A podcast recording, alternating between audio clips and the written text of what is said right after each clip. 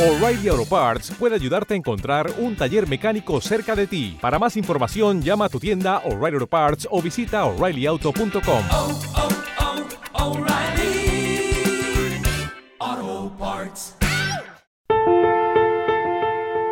Soy Marisa Mejer y te doy la bienvenida a este espacio Lidera lo que piensas. Trabajas y vives a un ritmo vertiginoso, con una autoexigencia máxima y sin margen de error.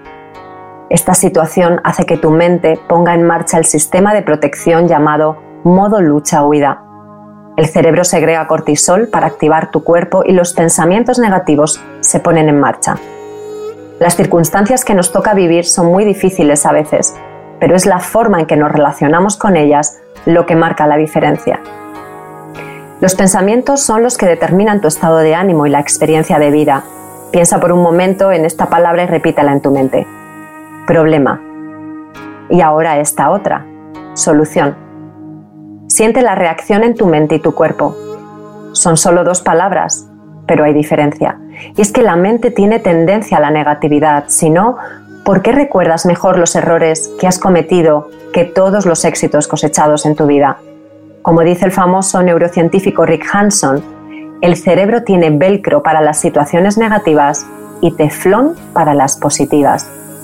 Aprender a liderar tus pensamientos te hará libre de creencias limitantes, de críticas y negatividad que influyen en tu comportamiento y sensación de bienestar. Pero ¿cómo liderarlos? La clave está en el control consciente de la atención, tu energía mental. Debes recuperar el dominio de tu atención para dejar de identificarte con los pensamientos bucle y dirigirla hacia donde tú quieres, cuando quieres. Y entonces ya no será tu mente la que te lleve de un lado a otro, saltando de rama en rama, sino tú quien la domine. Aplica este sencillo ejercicio llamado Ahora no, gracias y conviértete en líder de lo que piensas. Busca un pensamiento que es recurrente en tu trabajo o con tu familia y una vez lo encuentres, deja que aparezca la historia que te cuentas. No puede estar pasando esto, no debí decir aquello, ¿cómo pudo hacerme eso? Reconoce cuántas veces esas voces te atrapan y afectan a cómo te sientes. Estamos perdidos en la historia de la película de nuestra vida, en una realidad virtual. Sal del círculo vicioso de esos pensamientos en tres sencillos pasos. Nombra el pensamiento, conecta con su sensación en el cuerpo y mueve la atención a otro lugar. Por ejemplo, vas de camino al trabajo y piensas en el riesgo de contagio que asumes cada día. Primero, ponle un nombre a ese pensamiento como preocupación.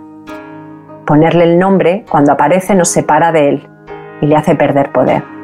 Segundo, escanea la emoción en el cuerpo. Quizás sientes la presión de miedo en el pecho. Y por último, repite la frase ahora no, gracias, y amablemente redirige la atención a otro lugar o actividad. Después de hacerlo varias veces, observa si pierde parte de su poder. Los pensamientos son solo eso, pensamientos, y tú puedes liderarlos. Ahora te invito a realizar esta práctica guiada Lidera lo que piensas en solo un minuto, para fortalecer las redes neuronales que gestionan los pensamientos. Manejarás así el estrés y los desafíos de la vida cotidiana con mayor facilidad fuerza interior y confianza.